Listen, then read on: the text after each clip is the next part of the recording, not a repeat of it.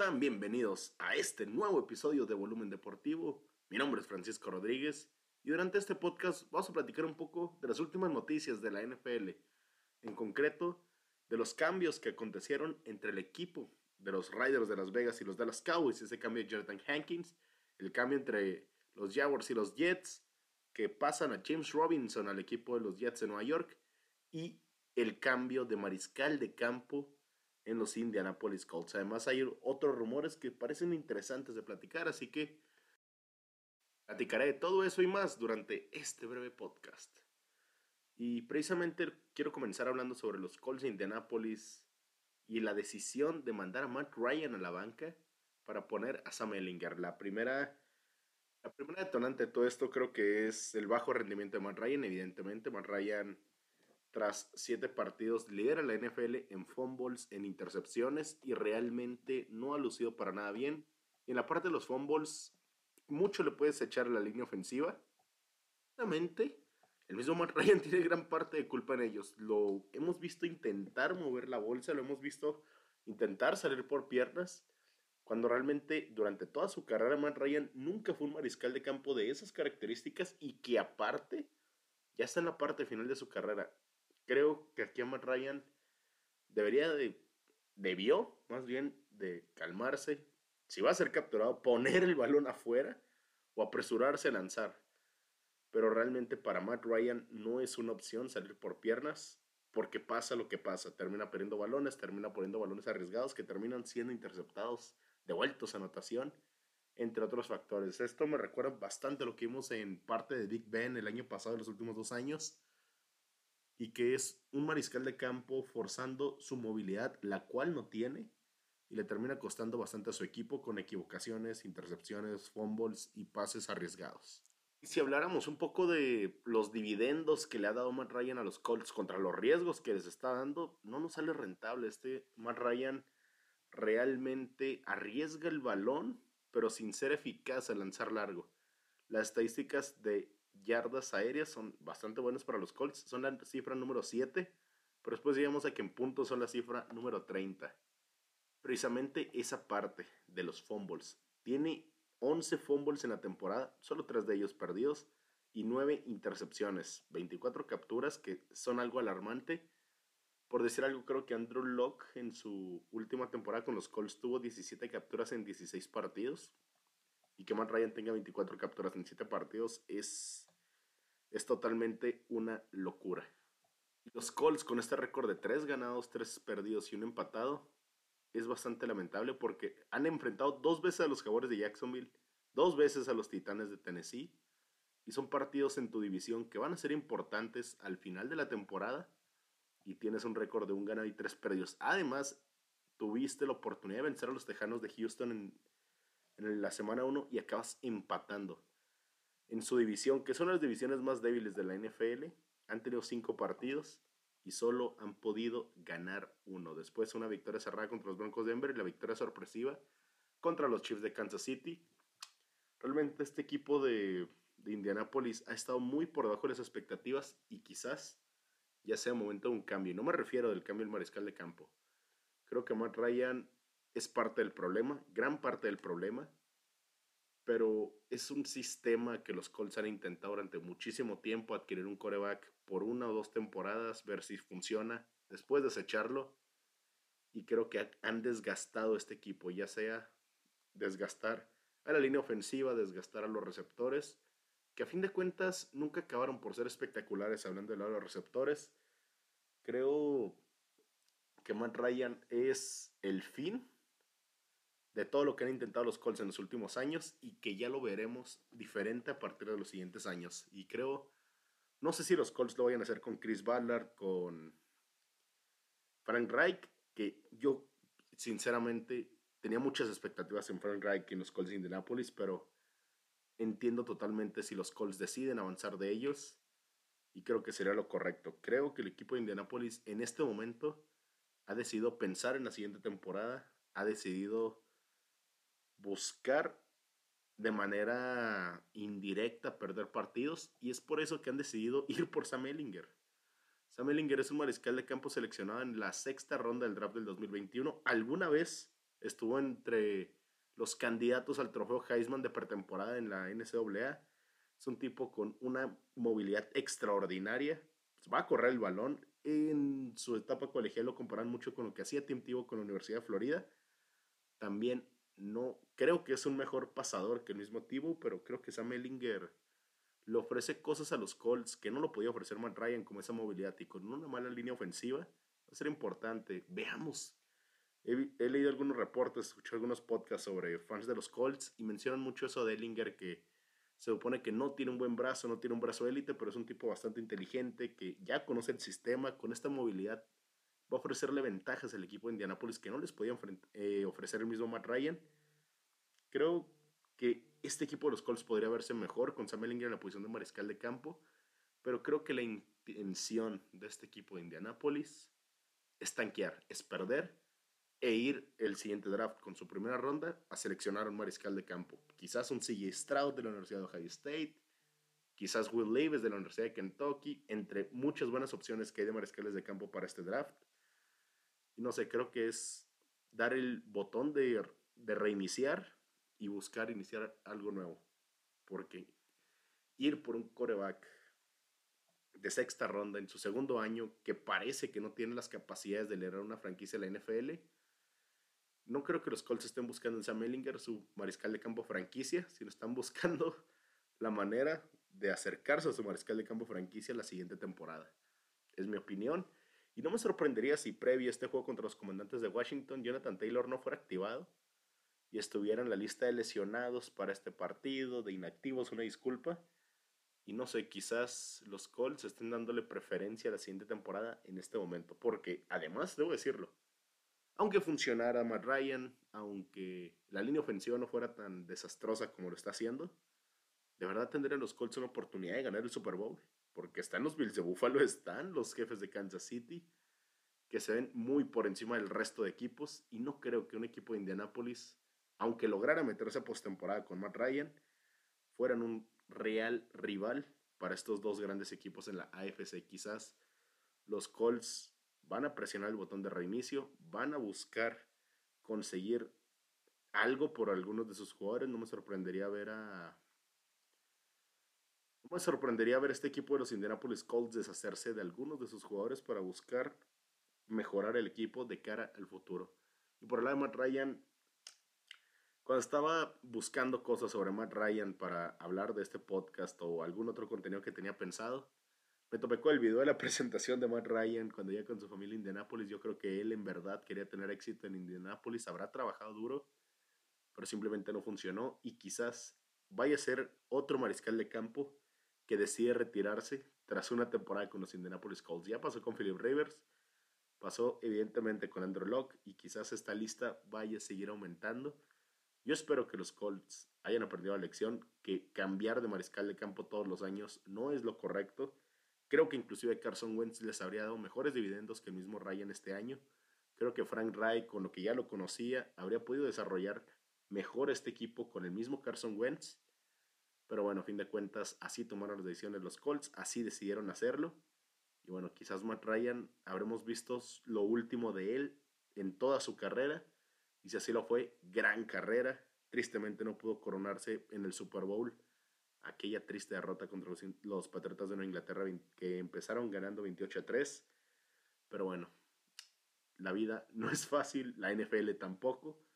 Y bueno, no puede lamentarse de jamás haber conseguido un Super Bowl porque es demasiada gente que no lo habrá conseguido jamás pasemos a otras noticias como el cambio que hicieron los Dallas Cowboys con las Vegas Riders y me sorprendió bastante. Yo creo que Jonathan Hankins lo estaba haciendo bien para el equipo de Las Vegas y no creo que Las Vegas lo hayan, hayan hecho este movimiento pensando en tiempo futuro. Quizás es una situación del contrato de Hankins, quizás los Riders estén pensando igual, quizás a lo mejor igual que los Colts de no hay manera de poderle ganar a los Chiefs y a los Bills mejor empiezo a ganar valor para siguientes años. Pero me sorprende bastante. Yo creería que el equipo de Las Vegas iban a estar al in en el resto de la temporada. Los vería más como compradores. Y bueno, este cambio dan una séptima del 2024 y Jonathan Hankins y reciben una sexta por el draft del 2023. Por el otro lado, buen trade para los Dallas Cowboys. Eh, hay alguien que sube eh, videos y reels y podcasts, hace transmisiones en directo de los Dallas Cowboys. Si eres fan de los Cowboys, no sé qué has hecho en tu vida que no lo sigues. Puedes ir perfectamente a Primero Cowboys, a Mau NFL en sus redes sociales. Y habla sobre este trade de los Cowboys. Habla que van a mejorar una línea defensiva que no ha podido protegerse contra el ataque terrestre. Y creo que los Dallas Cowboys siguen mejorando esa defensiva espectacular.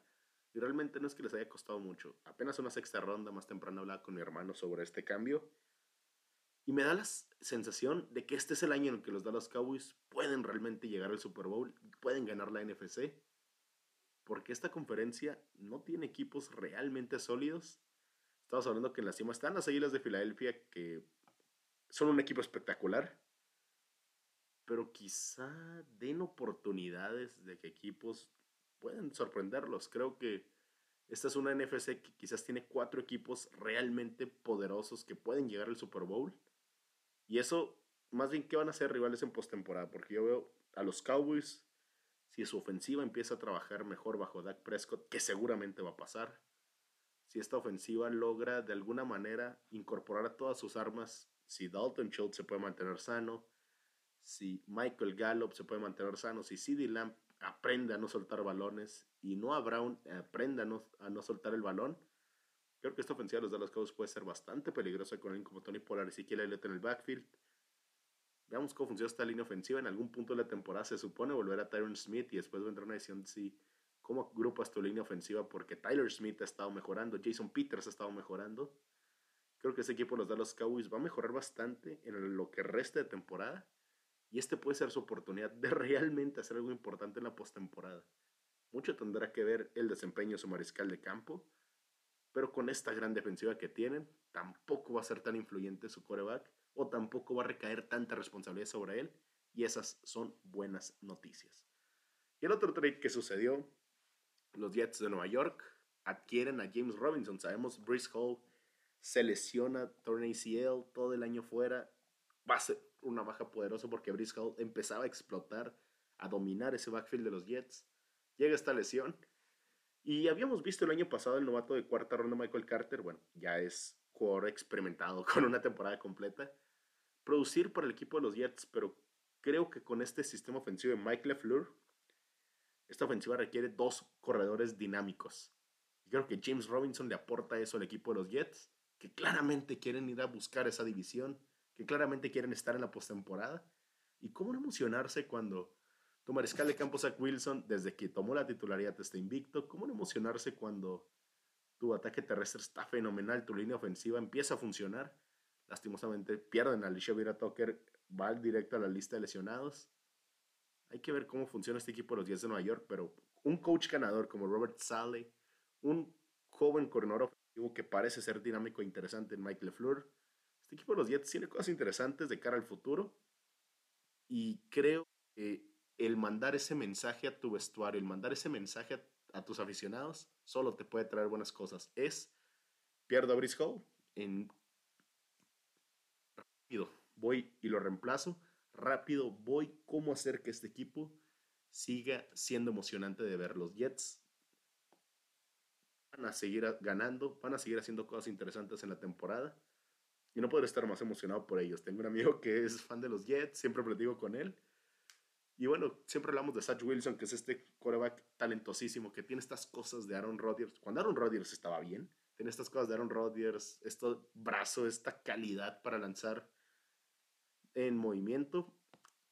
Y me, y me realmente me emociona que el equipo de los Jets le esté apostando a Satch Wilson, le esté apostando esta temporada. Porque hasta el momento ha sido una gran temporada para el equipo de Nueva York.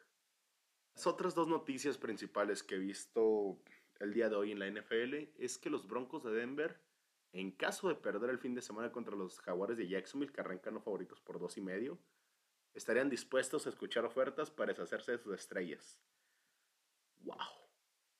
Esta temporada, recuerdo, los Broncos estaban entre los candidatos al Super Bowl, estaban candidatos a la americana, y todo eso se borró con un pésimo arranque de temporada. Estamos hablando de que los Broncos se supone van a escuchar ofertas por quizás su mejor jugador defensivo en Bradley Shop. Van a dejar salir a receptores como Jerry Judy, KJ Hamler.